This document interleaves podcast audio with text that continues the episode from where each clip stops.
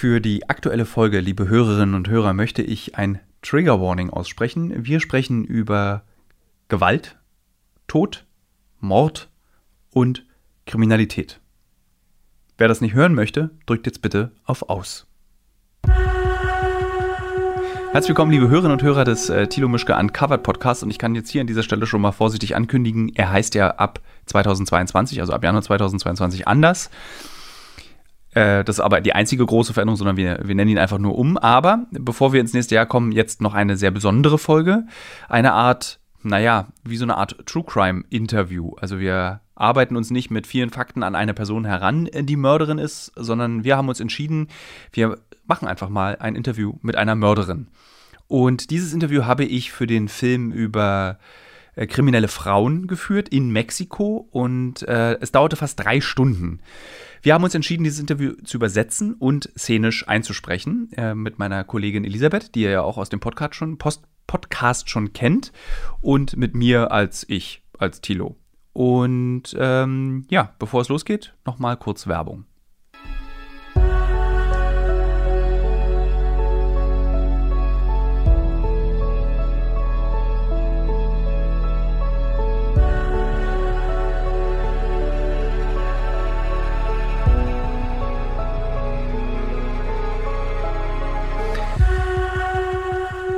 So, äh, also erstmal vielen Dank für das Gespräch und bevor wir mit dem Interview beginnen, ist mir ganz wichtig, kann ich dir jede Frage ganz ehrlich stellen oder muss ich so drumherum reden, wenn ich etwas sehr Bestimmtes wissen möchte? Also für mich ist das kein Problem. Es stört mich gar nicht, wenn du direkt bist. Gut, meine erste Frage ist, wie alt bist du? 24. Für mich ist es ziemlich schwer nachzuvollziehen, wie du dir deine Art der Arbeit ausgesucht hast. Also du bist Auftragskillerin. Kannst du mir kurz erklären, wie dein Leben zu dem heutigen wurde? Ich komme ursprünglich aus Juarez, bin aber aus Sonora. Hierher bin ich mit meinem damaligen Freund gekommen. Ähm, ich habe mein Studium angefangen an der Universität und er hat Drogen verkauft, ich habe sie konsumiert. Und während meines Studiums ist mir eigentlich schon aufgefallen, wie gut man in dem Geschäft Geld verdienen kann. Und dann habe ich die Uni abgebrochen fürs Geld. Und kurz darauf äh, wurde mein Freund umgebracht. Und dann habe ich seine Arbeit einfach weitergemacht. Also ich wusste, dass man relativ viel Geld damit verdienen kann. Ich kannte mich ja bereits aus und habe mich dann dazu entschieden, einfach im Geschäft zu bleiben. Ähm, was hast du studiert? Wirtschaftsingenieurwesen. Ähm, der Grund, warum du dich also entschieden hast, für die Narcos zu arbeiten, war das schnelle Geld und dass du dein Studium nicht beenden musstest. Jedem gefällt ja einfaches und schnelles Geld. Also ich habe mich für diese Option entschieden. Du musst nicht schuften, du gehst keinen Risiken ein. Also ja, es ist schon riskant, aber du verdienst schnelles, einfaches Geld, ohne viel dafür arbeiten zu müssen. Würdest du sagen, dass Menschentöten schnelles Geld ist? Ja, ist es.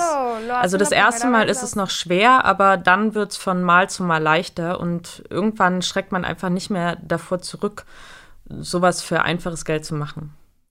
Kannst du mir mal im Detail erklären, wie dein erster Mord war? Wer wie hast du es gemacht? Wie alt warst du? Du musst keine Namen sagen und du kannst auch umschreiben, wer die Person war, die du umgebracht hast. Aber wie hast du das gemacht? Wie bereitet man sich auf sowas vor? Wie war dein Training? Ähm, und wie hast du dich dabei gefühlt? Also jeder Mensch ist da ja erstmal ein bisschen nervös, wenn er sowas zum ersten Mal tut. Was mir nie aus dem Kopf geht, ist, dass sie damals zu mir gesagt haben, entweder er oder du. Du musst die Eier haben, es dem anderen anzutun, bevor sie es dir antun. Beim ersten Mal hatte ich Angst. Ich war nervös, aber ich tat das eben auch aus der Überzeugung heraus, er oder ich. Er oder ich. Danach wurde es dann, wie gesagt, einfacher. Da blieben natürlich Gewissensbisse. Du denkst, was habe ich da eben getan? Aber das geht vorbei. Alles geht vorbei. Wie hast du das damals gemacht, deinen ersten Mord? Pues was jemanden umbringen. Also das habe ich gemacht, weil er Ware nicht bezahlen wollte. Also mit Ware meine ich Drogen. Er wollte Drogen nicht bezahlen und er war eh schon im Rückstand. Also gab ich vor, eine Übergabe mit ihm zu machen, aber ich habe ihm natürlich gar nichts übergeben. Er sollte ganz einfach, also es sollte ganz einfach laufen. Nur er, mein Speer und ich. Ich kam nur, um etwas zu übergeben und dann ging alles ganz schnell. Es war das erste Mal, aber ich dachte ständig, er oder ich. Man muss es machen.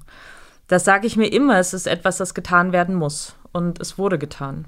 War das drin oder draußen auf der Straße? Hast du eine Pistole benutzt? Warst du sehr nah dran oder hast du es von weiter weg gemacht? Es war an einem, also wir sagen dazu Punkt. Punkte sind so Umschlagplätze von Drogen. Also Orte, an denen du gut kaufen, aber auch verkaufen kannst. Es war also an seinem Punkt in seinem Haus. Ich ging in sein Haus, ich hatte eine der Waffen dabei, es war so eine 9 mm, mit der ich immer arbeite, weil sie ist klein und handlich und schnell. Und es war eine 9 mm in seinem Haus. Wie viel hast du für den Job bekommen? Ungefähr 1500 Dollar. Wie viele Menschen hast du seitdem umgebracht? 15, 16, 16 Menschen. Du musst keine Angst haben. Kannst du gerade sehen, dass ich Angst habe?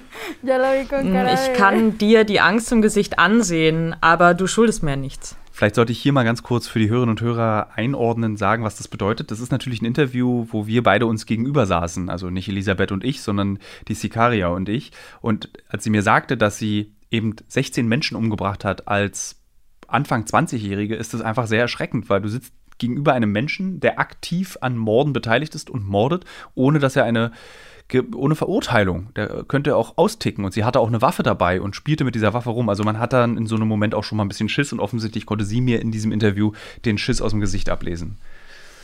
Kannst du sehen, dass ich Angst habe? Ah, ja, ich kann dir die Angst im Gesicht ansehen, aber du schuldest mir nichts. Ich bin, um ehrlich zu sein, sehr froh, dass ich dir nichts schulde. Würdest du sagen, dass du eine gute Auftragskillerin bist, ähm, dass du deinen Job außerordentlich gut machst? Ich bin keine der Besten, aber ich plane alles ziemlich genau. Also ich hatte schon immer diese Gewohnheit, sehr organisiert zu sein. Die meisten buchen mich, äh, damit ich so schnelle Jobs mache, einfach weil ich so organisiert bin. Und ich versuche auch sehr diskret zu sein. Also bis heute wissen weder meine Freunde noch meine Familie, dass ich mich diesem Geschäft widme. Die denken, ich würde Motorräder verkaufen und an ihnen arbeiten, weil ich in einer Motorradwerkstatt angestellt bin. Die können sich das alles gar nicht vorstellen, weil ich bei allem sehr diskret bin. Wie planst du einen Mord? Und was planst du da genau? Also die Leute, die Männer, ohne die hier anwesenden Männer verallgemeinern zu wollen, sind ja eher ungeschickt. Also manche, ich weiß jetzt nicht, ob das bei euch auch der Fall ist, aber die Männer, die ich in meinem Geschäft kennengelernt habe, die tun Dinge, ohne darüber nachzudenken. Die denken einfach nicht nach, wen sie sich zum Feind machen oder wann man sie holen kommt. Männer sind sehr durchschaubar. Ich hingegen plane und studiere wirklich alles. Fast alle Männer hier, die einfaches Geld verdienen, geben damit an. Die verschwenden das in Nachtclubs und so weiß jeder ständig, wo sie sich aufhalten, wo sie feiern gehen, wo sie Drogen nehmen. Männer sorgen sich nie darum, wo man sie aufsuchen und töten könnte.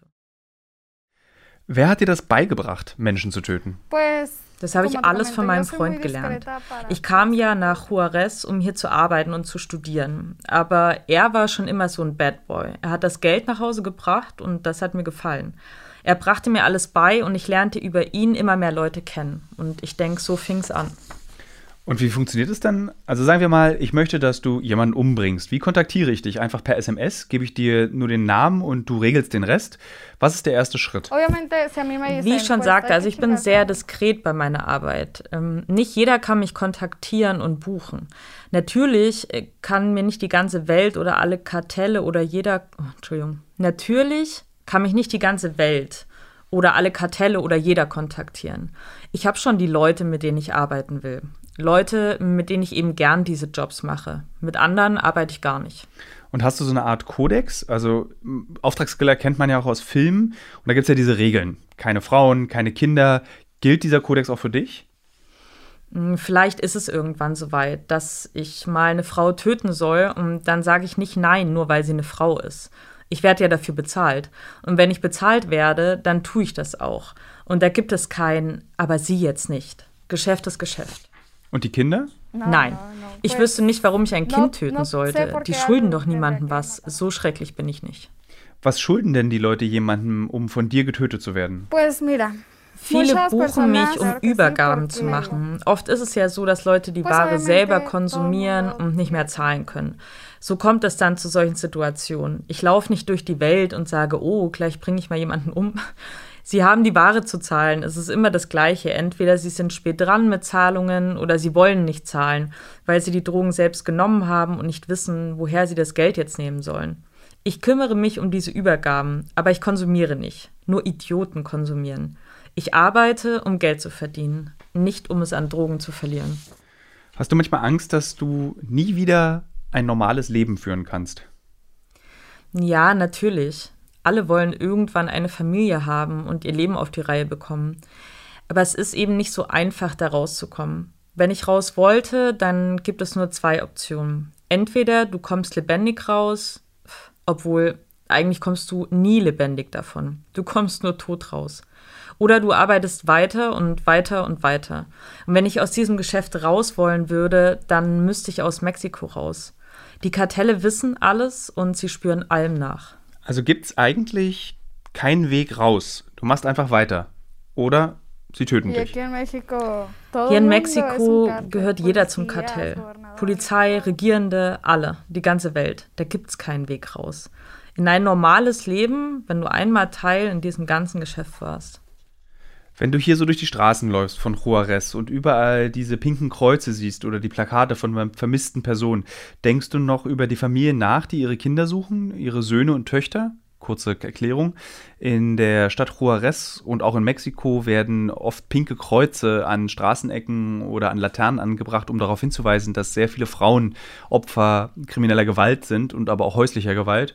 Und man sieht die sehr, sehr häufig. Und man sieht auch sehr, sehr oft diese Plakate, wo junge Menschen und auch alte Menschen gesucht werden, die eben von diesen Kartellen verschleppt, umgebracht und verscharrt wurden. Das nur so als äh, kleine Erklärung. Deswegen jetzt nochmal die Frage. Wenn du hier durch die Straßen läufst und überall die pinken Kreuze siehst oder die Plakate von den vermissten Personen, ähm, denkst du dann noch über die Familien nach, die ihre Kinder suchen? Ich meine, du tötest diese Menschen. Das sind Familien, die suchen ihre Söhne und Töchter. Es ist ein Schmerz, der sie durch die ganze Stadt zieht. Ich weiß, wie ich mich verteidigen kann oder welche Leute mir zur Seite stehen. Die Leute, die das nicht können oder keinen haben, der auf sie aufpasst, die schützt niemand. Aber ich mache mir um mich keine Sorgen, weil ich auf Leute zählen kann, die auf mich aufpassen. Nicht aufpassen, wahrscheinlich unterstützen sie mich eher. Es ist so eine hässliche Situation hier. Als Frau musst du dich zu verteidigen wissen. Als Frau musst du hier eben Dinge tun, bevor man sie dir antut. Kannst du dir vorstellen, die erste weibliche El Chapo zu sein? Ich will keinen Mann haben, der auf mich aufpasst, der mich finanziert. Ich wollte es alleine schaffen und für mich selbst. Wenn Sie mich für einen Job anfragen, dann deswegen, weil Sie wissen, wie ich arbeite. Sie wissen, wie diskret und schnell ich bin. Ich will keine Anerkennung dafür, dass ich jemandens Frau bin, sondern für das, was ich bin. Aber ich will das nicht mein ganzes Leben lang machen. Ich will im Endeffekt nicht als eine Auftragsmörderin oder Killerin bekannt sein. Hast du einen Freund oder einen Ehemann? Nein. Es ist für mich wirklich schwer, ein privates Leben zu führen. Ich kann nicht zu meinem Freund nach Hause kommen und sagen, hey, ich habe von einer auf die nächste Woche 6000 Dollar verdient. Ich kann in einer Woche bis zu 6000 Dollar verdienen oder in einem Monat. Nein, ich glaube, es ist einfach besser so, wie es ist. Wenn ich mal ein normales Leben führe, werde ich wieder Beziehungen eingehen können. Also einen Freund oder einen Ehemann haben. Selbst meine Verwandten sehe ich momentan nur sporadisch. Sie kamen mich mal in Juarez für zwei, drei Tage besuchen, ohne dass sie was von meinem Beruf ahnten. Sie wissen nicht, was ich wirklich mache und glauben, ich arbeite in dieser Werkstatt. Mehr wissen sie nicht. Nur, dass ich mein Studium abgebrochen habe, denn sonst müsste ich es ja schon längst abgeschlossen haben. Sie glauben, ich arbeite an Motorrädern, alles normal, alles legal. Und manchmal wundern sie sich über meine drei Motorräder und mein Auto, aber ich erkläre das einfach mit Ersparnissen. Rechnest du damit, dass du mh, mm, selbst getötet wirst irgendwann? Bei diesem Job musst du immer aufpassen, schauen, was um dich herum passiert und ob dir jemand was antun will, wenn du nicht gerade für die Kartelle oder Organisationen arbeitest. Wenn ich meinem normalen Leben nachgehe, also meinen Job in der Werkstatt mache, dann laufe ich immer Gefahr, erkannt zu werden oder von jemandem beobachtet zu werden, der mich töten will. Ich bin übervorsichtig und ich bin immer in der Defensive. Das heißt aber auch, du schwebst immer in Gefahr, getötet zu werden. Wie schläft man da nachts? Und dann ohne Drogen? Du hast ja gesagt, dass du keine Drogen nimmst. Ich bin immer sehr beschäftigt. Ich gehe zum Beispiel ins Fitnessstudio. Aber nachts dann nehme ich Schlaftabletten. Das hilft mir einfach dabei zu entspannen und nicht an all das hier zu denken. Es gibt mir aber auch Sicherheit, dass ich keine Fehler mache und niemand weiß, wo ich bin oder wo ich wohne. Ich glaube, das macht es mir einfacher, nachts zur Ruhe zu kommen. Ich bin mir ziemlich sicher, dass es keinen Menschen auf der Welt gibt, dem es nichts ausmacht, Menschen zu töten. Wie hältst du deine Seele, deine psychische Verfassung bei Gesundheit? Ich lasse nicht zu, dass das Ganze mich auffrisst oder mir Angst macht. Auch jetzt weiß ich, dass da immer jemand ist, der auf mich aufpasst und das entspannt mich total. Ich bin immer wachsam. Ich weiß, das sind Leute, die mir den Rücken stärken. Das mindert meine Angst davor, dass mir jemand etwas antun könnte. Passt jemand auch auf dich auf, während wir beide hier gerade miteinander sprechen? Also jetzt in diesem Moment wirst du beobachtet? Ja, ich habe immer jemanden dabei, der zur Not eingreift. Und ich sehe alles. Bei meiner Ankunft hier im Hotel zum Beispiel habe ich mir einfach alles und jeden ganz genau angeschaut. Äh, du kannst dem Menschen, der da auf dich aufpasst, schreiben, dass ich dir wirklich nichts Böses antun möchte. Nein, nein. Ich brauche immer Rückendeckung. Gerade eben habe ich ihm geschrieben, dass hier außer uns noch sieben Männer in der Lobby sitzen. Alles, was ich über Auftragsmörder oder Mörderin weiß, weiß ich aus Filmen. Manchmal haben die so bestimmte Rituale, legen die Kugel neben ihr Opfer oder lassen die Leiche immer in einer bestimmten Art und Weise verschwinden. Hast du sowas auch? Hast du ein Ritual oder ein Erkennungsmerkmal, bei dem jeder weiß, dass du der Absender bist? ähm, hier ist nicht alles so wie im Film. Also wenn ein Kartell will, dass ein Mord zugeordnet wird, um andere abzuschrecken, dann hinterlassen sie tatsächlich sowas wie eine Botschaft. Also früher, als ich noch nicht im Geschäft war, da hinterließ man zum Beispiel Decken. Man hing die Menschen mit den Decken an eine Brücke und hat sich dadurch als Kartell identifizierbar gemacht. Ich hinterlasse aber keine Indizien, weil ich einfach nicht will, dass ähm, ich diesen Taten zugeordnet werde.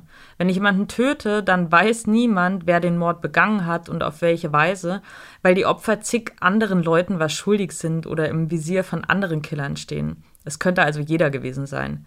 Hier in Juarez geraten die Menschen in Gewaltspiralen. Kein Tag vergeht, ohne dass jemand getötet wird und nur selten weiß jemand von wem. 1650 Menschen allein im Jahr 2020 wurden hier in Juarez getötet. Wie viel von diesen 1650 Menschen hast du 2020 getötet? Das sage ich eigentlich nicht, aber ich schätze fünf. Fünf von 1650? Ja, weniger. Wie hast du den letzten getötet? Das möchte ich nicht sagen. Was war die kürzeste Distanz, aus der du jemanden getötet hast? Die kürzeste ihm gegenüber. Also von Angesicht zu Angesicht. Dann erwarten sie es am wenigsten. Wie sieht Sterben aus? Wie es aussieht, die Frage verstehe ich nicht. Also ich stand ein paar Meter von ihm weg, ein Kopfschuss und dann ist er nach hinten umgekippt. Er hat mich nicht vollgespritzt mit Blut, ich war nicht beschmiert oder so. Das geht ziemlich schnell. Ich schaue ihm ja auch nicht an und denke, oh nein, was habe ich getan? Wenn du ihn ins Gesicht schaust und ihn eine Waffe ins Gesicht hältst, siehst du dann, dass sich etwas in ihrem Gesicht verändert? Und was verändert sich da? Meistens passiert so plötzlich, also kaum sehen die Leute, dass ich die Waffe auf sie gerichtet habe, dann wissen sie eigentlich auch schon, dass vorbei ist. Ich gebe ihnen Zeit, um zu reagieren, sich kurz zu erschrecken und zu denken, was für eine Scheiße. Aber in diesen Situationen geht alles so schnell, ihnen steht auf dem Gesicht geschrieben, Scheiße, und mit diesem Gesicht sterben sie die haben nicht mal Zeit zu begreifen, was ihnen passiert oder was noch passieren wird. In meinem Job habe ich mehrere Tote gesehen. Ich war in Kriegsgebieten in Syrien und ich habe immer weniger Angst vor dem, was ich tue. Und ich spüre auch immer weniger Adrenalin, wenn ich meinen Job mache. Ist das bei dir auch so? Also wenn du einen Auftrag hast, bist du dann noch aufgeregt? Spürst du das überhaupt noch? Dieses Adrenalin? Oder ist das so, wie wenn ich eine Steuererklärung mache? Ähm, Moment, ich habe gelernt, dass in, dass in, Mexiko ja niemand Steuern zahlt, also zahlst du wahrscheinlich auch keine Steuern. Aber du weißt, was ich meine. Dieses Adrenalin fühlst du natürlich immer. Also jedes Mal, wenn ich auf mein Motorrad steige, spüre ich das Adrenalin. Und jedes Mal, wenn ich einen Auftrag habe, spüre ich das Adrenalin. Mein Ziel ist ja, jemanden umzubringen. Aber ich gebe ihnen keine Chance, einen klaren Gedanken zu fassen. Also ich spüre sehr viel Adrenalin. Meine Arbeit gleicht ja nicht unbedingt deiner Arbeit. Würdest du sagen, es ist für dich normal, Menschen zu töten? Es ist nicht normal, aber in meinem Fall ist es eben ein bezahlter Job. Also etwas, das getan werden muss. Täglich sterben Menschen oder kommen bei Unfällen um. Für mich ist es normal, dass ein Mensch stirbt oder umgebracht wird. Hier in Mexiko gehört es zum Alltag und die Leute haben sich daran gewöhnt. Was ist der Unterschied zwischen dir und einem Serienmörder? Ich tue das ja nicht regelmäßig. Also manchmal, wenn ich jemanden getötet habe, dann nehme ich mir danach einige Tage frei. Ich ruhe mich aus, ich ziehe mich zurück, ich bleibe drei Tage lang zu Hause. Mein Job hat nichts mit den Taten eines Serienmörders zu tun. Ich töte ja nicht fortwährend und töte und töte Leute. Nur wenn es getan werden muss, weil es ein Auftrag ist, dann tue ich's. Was machst du, wenn du dich zurückziehst in diesen drei Tagen nach so einem Mord? Netflix. Netflix schauen, Playstation spielen. Alles, was mich ablenkt, ähm, eine Tour auf meinem Motorrad, ein Bier trinken gehen, ähm, bei mir zu Hause was trinken. Ich gehe es ruhig an. Und ich spiele Call of Duty. Äh, wollen wir bei Call of Duty Freunde werden? Äh, ich würde tatsächlich sehr gerne mal gegen dich spielen. als mein Mitspieler oder als mein Gegner? Denn als mein Gegner hältst du keine zwei Minuten durch. Als dein Gegner. Okay. In Vorbereitung auf dieses Interview habe ich mir eine Menge Narco Corrido-Songs angesehen und wie die Frauen in diesen Videos dargestellt werden. Nimm mir das nicht übel, aber du siehst ganz anders aus als diese Frauen in diesen Videos. Was denkst du darüber, wie diese Frauen dargestellt werden? Kurzer Einschub. Narco Corrido-Songs, das ist sowas, wie müsst ihr euch vorstellen, liebe Hörerinnen und Hörer, wie Schlagermusik, aber mit Gangster-Rap. Texten aus der mexikanischen Unterwelt. Also die, man, das ist, als würde Helene Fischer Lieder von Bushido singen. Ungefähr so. Und das sind Narco Corrido Lieder und die sind sehr, sehr beliebt in Mexiko. Deswegen habe ich diese Frage an dieser Stelle gestellt. Wir nennen sie hier Buchonas. Ich bin eher eine Rockerin. Auch wenn das Ganze jetzt nichts mit Musik zu tun hat, die du magst oder wie du dich anziehst. Die von Narco Corrido sind Buchonas und Buchonas. Mir gefällt nicht, wie sie sich zeigen, weder ihr Make-up noch ihr äußeres Erscheinungsbild. Ich finde es übertrieben. Ich bin viel diskreter. Ich glaube, es wäre schwierig, den Job zu machen, wenn du eine Buschonna wärst. Mit dem Kleid und den Schuhen wäre es sehr schwer, das zu machen, was du machst, glaube ich. Ich habe mir erst kürzlich die Nägel geschnitten, ähm, weil ich hatte so richtige Monsternägel, aber so kann ich nicht arbeiten. Also weder in diesem Geschäft noch in meinem Alltagsjob. Ich glaube, lange Nägel sind super hinderlich, wenn du versuchst, jemanden mit einer 9mm Waffe zu töten. Lange Nägel gehen also auch nicht. Also für deinen ersten Job hast du 1500 Dollar bekommen. Wie viel gab es für deinen letzten? Für meinen letzten, also ich bekomme im Allgemeinen immer so zwischen 1500 und 2000 Dollar, mehr nicht. Das hängt so ein bisschen davon ab, wie relevant die Person ist, die ich töten muss. Bei meinem letzten Auftrag waren es so 2000, 2500 Dollar. Kriegst du mehr Kohle, wenn der Auftrag schwerer ist, oder ist das einfach die Geldspanne, die du bekommst, egal wie schwierig der Job ist? Wenn ich auf Hilfe angewiesen bin, dann handelt es sich um einen schwierigeren Job. Also je riskanter und wichtiger der Job, desto besser ist auch die Bezahlung. Wenn du also Narcos auf Netflix siehst und all diese YouTube-Videos und diese Verherrlichung des Drogengeschäfts siehst, was denkst du dann darüber? Kennst du die Realität und die popkulturellen Anspielungen, die es in Narkofilmen und Narkoshows gibt? Es ist der Realität schon sehr ähnlich. Also dir wird erklärt, wie Drogenkartelle in Mexiko funktionieren. Und wie ich schon sagte, jeder steckt da drin, die Regierung, die Polizei, wirklich jeder. Diese Serien bilden die Realität tatsächlich ab. Klar übertreiben sie an manchen Stellen, wie immer in Filmen, Dokus und Serien, aber es zeigt schon die Realität. Ich finde es ja immer sehr praktisch, wenn mein Leben korreliert mit den Werbepartnern und Partnerinnen, die ich habe. Zurzeit mache ich eine große Recherche zum Thema Marathon. Demzufolge muss ich natürlich auch wissen, wie man einen Marathon läuft und trainiere tatsächlich dafür. Nicht, weil ich Ü40 bin, sondern wirklich, weil ich als Journalist ein bisschen etwas über dieses Marathon-Business herausbekommen möchte. Und Teil dieses Marathon-Trainings ist ja nicht nur regelmäßiges Laufen und an den Gedanken im Kopf, die dabei entstehen, zu verzweifeln. Nee, Teil dieses Trainings ist auch Ernährung. Und wisst ihr was? Was richtig praktisch ist, ich glaube, ich könnte keinen Marathon laufen, wenn es nicht Podcasts gäbe. Und ein Podcast, den ich während des Laufens höre, um dieses alle zwei Tage zehn Kilometer Laufen für die Grundausdauer zu ertragen, ist der Powerbrains Podcast. Powerbrains, das Sporternährungsquiz, powered by Powerbar ist ein Podcast, in dem es um Ernährung geht, aber nicht langweilig, sondern da werden Fragen geklärt, wie ob Magnesium zum Beispiel gegen Muskelkrämpfe hilft. Zum Beispiel die Frage, wie wichtig sind Kohlenhydrate in der Sporternährung und ist es eigentlich für jede Sportart gleich? Also zum Beispiel wisst ihr ja als regelmäßige Hörer dieses Podcasts, ich bin ja auch passionierter Schwimmer und passionierte Schwimmer essen ja nach dem Schwimmen immer einen Döner. Ich kann euch schon mal sagen, da muss man jetzt keine Folge für hören, ist nicht so sinnvoll. Aber vorm Schwimmen ein Teller Nudeln ist sinnvoll. Warum? Das beantwortet eben der Power Brains Podcast. Können da zum Beispiel auch eine Frage, die mich auch schon beschäftigt hat. Können zu viele Proteine der Niere schaden? Und welcher Profi feiert seinen Sporterfolg mit Beefy und Bier von der Tankstelle? Alles Fragen, die für Sportler und Sportlerinnen wichtig sind.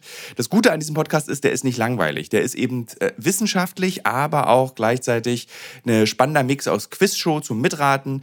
Dazu gibt es Interviews, Anekdoten und sehr aufschlussreiche Wissensvermittlung mit Host Dani Herzog. Bis zum 14.03. gab es folgende Gäste. Der Ironman-Gewinner und Triathlet Sebastian Kienle, Legende Joey Kelly, TikTok-Fitnessstar Joe Wünsche und andere Gäste aus der Staffel sind René Adler, Otto Bulletproof, Jonas Deichmann, Imke Salander, Maren Schiller, die ich im Übrigen auch für die Recherche treffe, und viele mehr. Jeden zweiten Donnerstag erscheint eine Folge und ihr könnt es auch als Videopodcast gucken auf dem Powerbar YouTube-Kanal. Ja, ich würde sagen, wenn ich es beim Laufen höre, könnt ihr es auch beim Laufen hören oder wenn ihr die Innenseite eines Backofen reinigt oder wenn ihr Staubsaugt oder wenn ihr ähm, lange Pendelstrecken mit der U-Bahn habt, Straßenbahn oder im Auto. Egal.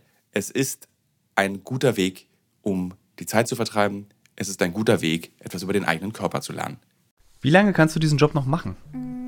Ich glaube noch so ein, zwei Jahre. Ich bin schon sehr müde von dem Ganzen. Es zieht mich runter. Ich würde gern mein Studium wieder aufnehmen. Ich hätte gern mehr Ruhe. Wenn ich morgen die Gelegenheit hätte auszusteigen, ich würde es tun. Oder übermorgen. Glaubst du, das würde einfach werden, wieder so einfach zurück in die Uni zu gehen und dein altes Leben hinter dir zu lassen? Wenn ich das machen will, dann richtig. Also ich will dieses Leben nicht mit mir rumschleppen, sondern es zurücklassen und es vergessen, hoffentlich.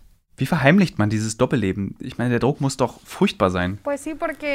Es ist schwer, weil niemand von meinen Sorgen und Ängsten weiß. Also niemand weiß davon oder kann sich auch nur ansatzweise vorstellen, was ich durchmache.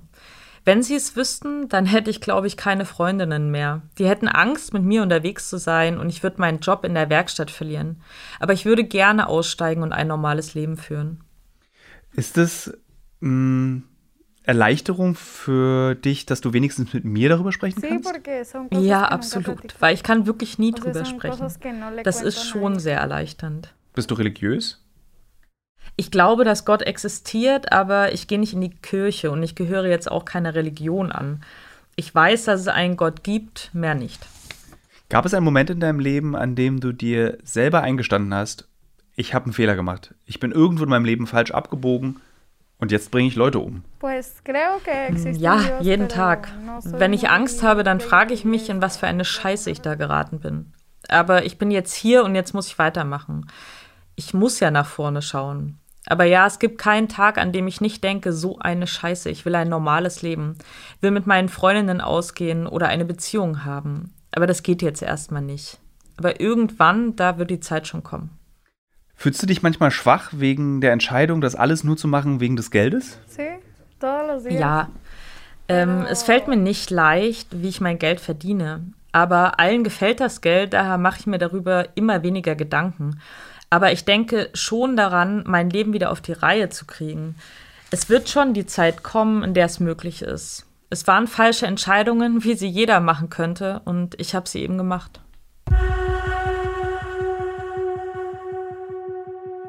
Liebe Hörerinnen und Hörer, wir wollen dieses Interview, was ich gerade szenisch mit Elisabeth gelesen habe, nicht einfach so stehen lassen, sondern ich habe mich entschieden mit dem sehr geschätzten Kollegen Malte, der mit mir in Mexiko war, als Redakteur, Westberliner und Tonassistent, was ja, glaube ich, eine große Beleidigung ist. Ja, vielen Leute. Dank, vielen Dank. Ja.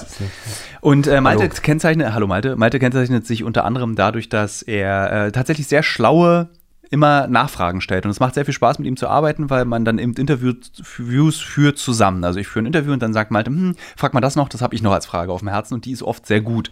Sehr und, schmeichelhaft. Ja, ist auch wahr, ist nicht gelogen. und ich würde gerne mal von dir wissen, weil wir, dieses Interview, was wir da geführt haben, hat uns ja beide sehr beeindruckt. Ja.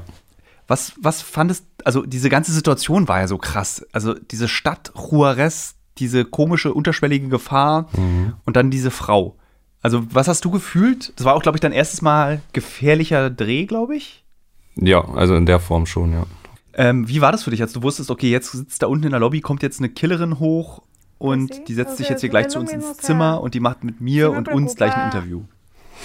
Ja, es gab, glaube ich, so mehrere Dinge, die mich in dem Moment direkt beschäftigt haben. Das erste war, glaube ich, ähm, dass, dass ich die ganze Zeit nicht wusste oder nicht so richtig einschätzen konnte, wer weiß noch davon und ist das jetzt okay oder nicht? Ich meine, wir wussten ja, dass das irgendwie abgeklärt war, dass sozusagen ihr, wie auch immer, Boss Bescheid wusste durch unseren Kontakt und so. Aber natürlich, ähm, dadurch, dass ich halt das erste Mal in so einer Situation war, habe ich mir darüber Gedanken gemacht, okay, was wäre, wenn sie jetzt vielleicht was Falsches sagt? Hat sie irgendwie ein Tongerät bei sich, dass die ja mithören oder keine? Also weißt du, man macht sich dann schon so Gedanken, obwohl das vielleicht auch so ein bisschen absurd ist.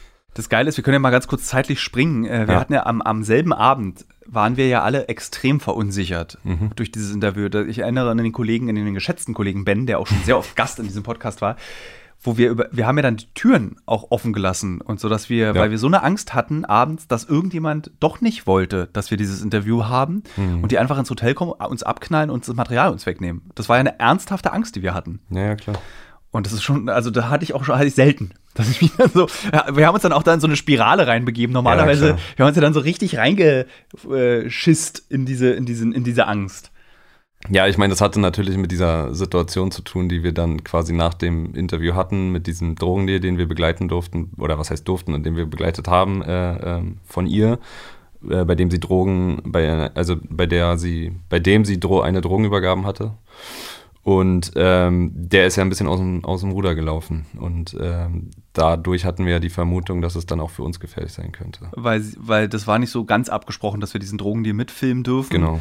Und dann dachten wir, ja genau, das war eigentlich der Hauptgrund, dass wir da jetzt irgendwie auf Material einen echten Deal von einem Kilo Koks oder so hatten. Ein Kilo Koks, ein Kilo Marianne. Und das ist ja eine große Summe Geld. Das sind ja, glaube ich, 40.000 Dollar oder 30.000 Dollar für das Koks. Nee. Ach, dort nicht. Dort nicht. Was, was ist es dort? 4.000 meinte sie. Okay, 4.000. Aber klar, da, da sieht man ja auch die Unterschiede zu, zu ähm, Deutschland. Du hast den Film ja auch geschnitten. Ja. Ähm, und mir wurde als Journalist von euch dann aus dem Schnittraum vorgeworfen, ich sei und auch vom Sender in der Abnahme, ich sei nicht kritisch genug mit ihr gewesen. Ich hätte härter mit ihr rangehen sollen. Kannst du verstehen, warum ich es nicht war? Kann ich schon, ja. Warum? Ähm, naja, weil es, was bringt es in dem Moment? Also was bringt es in dem Moment, ihr sozusagen vorzuwerfen, dass sie jetzt irgendwie 16 Menschen auf dem Gewissen hat? Sie wird diesen Job weiter tun, hat sie ja auch gesagt. Äh, sie hat sich freiwillig in diese Situation begeben ähm, und ihr jetzt dann sozusagen die ganze Zeit den Moralapostel vorzuwerfen in einer Gesellschaft, in der wir überhaupt nicht leben, die, was wir nicht nachvollziehen können, äh, die nur von Gewalt geprägt ist, zumindest in der Welt, in der sie sich dort äh, ähm, ähm, bewegt, ähm, wollen wir eigentlich mehr über sie erfahren. Und das schafft man ja nur, indem man die Nähe, in die, indem man die Nähe aufbaut ich weiß nicht, ob es derselbe Abend war oder einen Abend später. Wir sind ja dann noch zu einem Tatort gefahren und haben eine Leiche gesehen. Und eigentlich wollte ich, ich hatte ja wahnsinnig Lust, mit dir damals einen Podcast zu machen, um diese Erfahrung zum ja. ersten Mal das Opfer eines Gewaltverbrechens zu sehen in echt. Von über 70 Kugeln erschossen, von zwei Sturmgewehren, einer Pistole, also richtig hingerichtet. Ähm, wie fandest du das eigentlich? Ich habe dich ja beobachtet, dass, wie, dass man sich als Mensch kann man sich eigentlich nicht vorstellen, in so einer Welt zu leben, aber dass man sich wahnsinnig schnell daran gewöhnt, in so einer Welt zu sein. Also du warst ja, wir sind, also wir haben ja wirklich große Risiken gehst du ein, wenn du an so einen Tatort kommst, weil uns auch gesagt wurde, da, die kommen gerne noch mal wieder und knallen noch mal rum. Also sie sind ja zurückgekommen, sie waren nur nicht sozusagen, haben nicht um sich geschossen. Sie standen da und haben uns beobachtet. Genau, ja. also was hat es mit dir gemacht, als du darüber nachgedacht hast, Alter, ich bin jetzt hier in so einer ultra gefährlichen Situation, aber es fühlt sich eigentlich alles aushaltbar an. Also Gewalt ist aushaltbar, will ich dich fragen.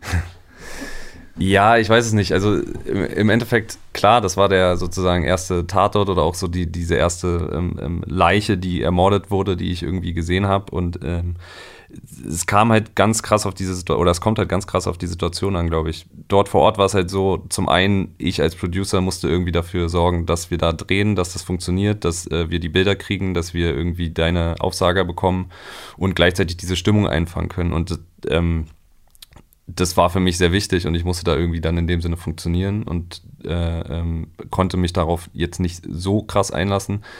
Zum anderen, ähm, ja, ich weiß es nicht, es ist schwierig, es war schwierig für mich. also allein dieser, also die Kamera, was du da gerade sagst, ist so ähnlich, was die Kameraleute auch immer erzählen. Sobald sie durch den Sucher gucken, sind sie so ein bisschen raus genau. und erledigen ihre Arbeit. Und wenn du sagst, ich musste da meine Arbeit machen, dann ist man nicht Teil dieser Situation. Aber ich finde auch, dass sowas, selbst wenn du direkt davor stehst, ja. erscheint einem das genauso fremd, als würde man sich als Netflix-Doku angucken. Ja. Das ist, das, also du kommst da nicht, also das ist irgendwie schockierend. So würdest du aber auch reagieren? Ja, es, es, ist, es ist schwierig. Ich habe schon, natürlich hat mich das auch Tage danach noch beschäftigt und ich denke auch immer noch viel daran, jetzt gerade weil ich natürlich im Schnitt auch die Bilder äh, sehr oft gesehen habe und so. Ähm, und ich muss das auf jeden Fall nicht jeden Tag haben. also, du, also das beschäftigt dich, obwohl du in dem Moment so, so wie so eigentlich deine Arbeit erledigt hast. Das war auch eine interessante Situation, weil wir auch Debatten im Team vor Ort ja. geführt haben. Also der Ben wollte das nicht drehen, weil er meinte, das ist eine Bildmasche. Ben hat das ja auch deutlich mehr, sage ich mal, glaube ich, emotional mitgenommen. Zum Beispiel als mich, obwohl wir beide, glaube ich, das zum ersten Mal so eine Leiche vor Ort gesehen haben. Ich, ich kann hier nicht sagen, warum es mich jetzt in dem Sinne nicht so emotional mitgenommen hat, dass ich jetzt irgendwie dadurch Albträume bekommen habe oder so, weil. Ich, Westberlin. Es liegt am harten Pflaster. ja, wahrscheinlich. Äh, harten Pflaster deiner Stadt, aus der du kommst. Kreuzberg, Schöneberg. ähm, du hast ja diesen Film geschnitten äh, mit der Italienerin zusammen, mit unserer Sicaria und mit Kybra. Mhm. Wenn du diese drei Frauen, mit denen du dich ja viel intensiver auseinandersetzt, weil du dich ja allein im Schnitt mit ihnen auseinandersetzt, also immer wieder auch die gleichen Aussagen hörst, sind dir Unterschiede aufgefallen oder und auch Gleichnisse? Also was, was bewegt diese drei Frauen? Also Gleichnisse würde ich sagen, ist auf jeden Fall, also Gleichnisse kann man das sagen, aber egal. Gleichheiten, gleich. Gleichnisse. Ja. Ähm, dass, dass alle drei Frauen zumindest in der Welt, in der sie sich bewegt haben oder auch immer noch tun, sehr stark sind. Also sie, sie haben sich sehr, sie sind sehr durchsetzungsfähig gegenüber, sage ich mal, männlichen Komplizen oder wie auch immer. Das ist auch das, was die gerne erzählen. Also ähm, wenn Christina erzählt, dass sie quasi die Chefin war dieses Killerkommandos und die Macht gerne über andere hat, dann nehme ich ihr das ab und sie hat es auch unter Beweis gestellt. Ähm, wenn Kybra als einzige Frau äh, Intensivtäterin ist in einer Gruppe von äh, nur männlichen Kumpels, mit denen sie dann Einbrüche begeht, ist es genau das Gleiche. Also es ist sozusagen, sie, diese Frauen haben den Kampf äh, irgendwie äh, für sich aufgenommen, in dieser kriminell, kriminellen Welt zu bestehen und äh, haben das dann auch erfolgreich vollbracht. So. Bei der, ich meine, bei der Sicaria, bei der Auftragsmörderin ist es ja ist es ja genau das Gleiche. Sie erschießt irgendwie fast nur Männer. Sie hat ja gesagt, sie hat noch nie eine Frau erschossen. Sie hat gesagt, sie würde es tun, aber sie hat es noch nicht gemacht. Das heißt, sie bewegt sich auch in einer rein männlichen Welt eigentlich. Ich weiß jetzt nicht, ob ähm, die, diese, dieses, diese Erkenntnis hatte ich bei einer Abmoderation, die wir nicht im Film benutzt haben, dieses, dass eigentlich dieser Kampf um Feminismus oder der, der, der, der, der, der, das, die Wichtigkeit des Feminismus, beziehungsweise anders, die Gleichberechtigung zwischen Mann und Frau und dieser Kampf um diese Gleichberechtigung dazu geführt hat, dass wir uns eigentlich mit diesem Thema beschäftigt haben, erst uns mit kriminellen Frauen auseinanderzusetzen. Und diese Feststellung, dass sie sich nicht unterscheidet von Männern und trotzdem willst du ja erstmal alles gut finden, wenn Frauen Männerdomänen übernehmen. Und du denkst so, ist doch mega, dass jetzt so wie das auch Frauen machen können, aber du denkst dann so, ew, ja, es ist halt so ein bisschen das, was äh, Deborah gesagt hat, also die Journalistin, mit der wir geredet haben, äh, die quasi ja schon Expertin ist auf dem Gebiet, dass sie halt sagt, sie kann, sie möchte es nicht als einen emanzipatorischen Akt unterstützen, weil das natürlich nicht äh, äh, äh lohnenswert ist oder auch äh, befürwortenswert, wenn jemand irgendwie äh, mordet oder irgendwie einem Kartell beitritt. Andererseits ist es halt die Möglichkeit für Frauen, gerade in Mexiko aus sozial schwacheren ähm, ähm, Familien irgendwie da einen Aufstieg zu finden durch, keine Ahnung, Skrupellosigkeit und, und, und solche Dinge. Ne? Ähm, so ist es dann schon. Aber ja, ich, ich finde es trotzdem schwierig. Ich meine, ich stecke nicht in dieser Situation. Ich finde es sehr schwierig, über dieses Thema zu reden. Also als Mann. Ja, klar. Äh, das, ja, es ist sowieso sollten Männer sich zurückhalten bei solchen äh, Debatten, aber trotzdem haben wir es ja, wir sind ja Teil der Gesellschaft und können das mit beobachten. Deswegen kann ich, finde ich, ja, ja, kann man auch was dazu sagen.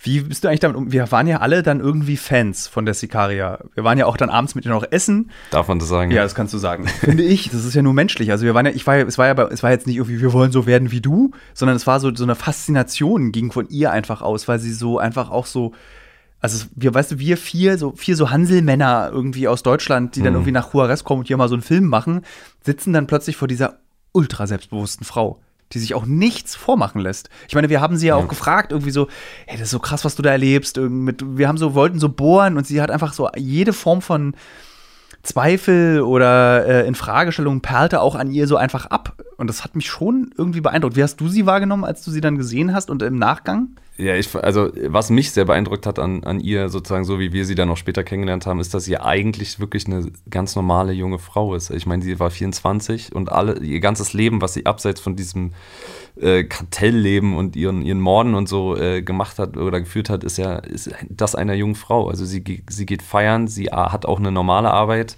Ähm, sie hat Freunde, die nichts von ihrer Tätigkeit wissen und so. Sie hat irgendwie, äh, ist auf Social Media präsent, spielt Videospiele. Also so, das ist sozusagen, sie lebt nicht in so einer ganz geheim abgestotteten Welt, wo sie keinen Kontakt hat irgendwie so zu, zu, zu der Normalität, sondern nein, sie lebt auch ein normales Leben und schafft es irgendwie so zu vereinen. Und äh, das ist natürlich schon spannend, wenn es dann funktioniert. Ich kann mir halt eben zum Beispiel nicht vorstellen, dass es in, einer, dass es in so einem Staat wie Deutschland funktioniert. Also ich kann mir nicht vorstellen, vielleicht denkst du darüber anders, dass es in Deutschland eine Auftragsmörderin oder auch Auftragsmörder gibt, die hier unbehelligt äh, sozusagen so leben wie sie, zumindest in der Anzahl. Wie ist das? Naja, bis auf NSU ähm, ja, aber das ist ja kein Auftrag, sind Terroristen. Kein, genau, sozusagen. im Sinne des Auftrags einer also, Ideologie. Vielleicht, vielleicht gibt es das, aber es ist nicht in der nicht in der, nicht in der saloppen Art. Genau, und nicht, also nicht, nicht genau. Es gibt halt unzählige von ihr. Sie ist nur eine. Sie ist jetzt nicht irgendwie so exotisch in Mexiko, sondern sie ist eben eine von vielen Personen, die Menschen umbringt für Geld. Und bei uns ist es, glaube ich, in Deutschland, äh, wenn dann ideologisch getrieben der Mord. Und es gibt bestimmt auch Auftragsmorde, aber dann bist du nicht, oh, setz mich mal hier vor die Kamera mit dem Genau, das meine ich ja. Also, oder, oder bist auf Social Media präsent oder ja, wie auch immer. So also du bist dann, glaube ich, etwas geheimnisvoller und versteckter. Vielen Dank, lieber Malte, dass du äh, mit mir kurz darüber gesprochen hast, auch um eine Einordnung für dieses Interview mit unserer Sicaria zu machen. Ja. Danke dafür, dass du diesen Film auch geschnitten hast. Danke, dass du mit mir in Mexiko warst. Danke, dass Gerne wir beide wieder. am letzten Abend, ja, bestimmt, also mit hundertprozentiger Wahrscheinlichkeit. Nee, Moment, ist es Wahrscheinlichkeit, wenn es hundertprozentig ist? Dann ist es ja eine Tatsache. Ja, aber vielen Dank für diese Tatsache. ja. ähm, genau, und jetzt gehst du, glaube ich, jetzt direkt wieder weiter Quittung, Abrechnung, ne? Nee, ich gehe jetzt zur Vertonung von äh, dem Film, weil der wird gerade immer noch gemischt. Ach so, nee, das dürfen wir ja gar nicht Doch, sagen. das darfst du, glaube ich, sagen. Okay, weil wenn der Podcast rauskommt, ist der Film ja schon draußen. Ja, aber der, der kommt Dienstag raus, der Podcast. Und ähm, okay, also ich, ich gehe jetzt noch zur, zur, zur, Mischung des Filmes und äh, mache da die finale Abnahme und dann läuft er. Viel Spaß damit. Danke, Halt. Tschüss. Tschüss.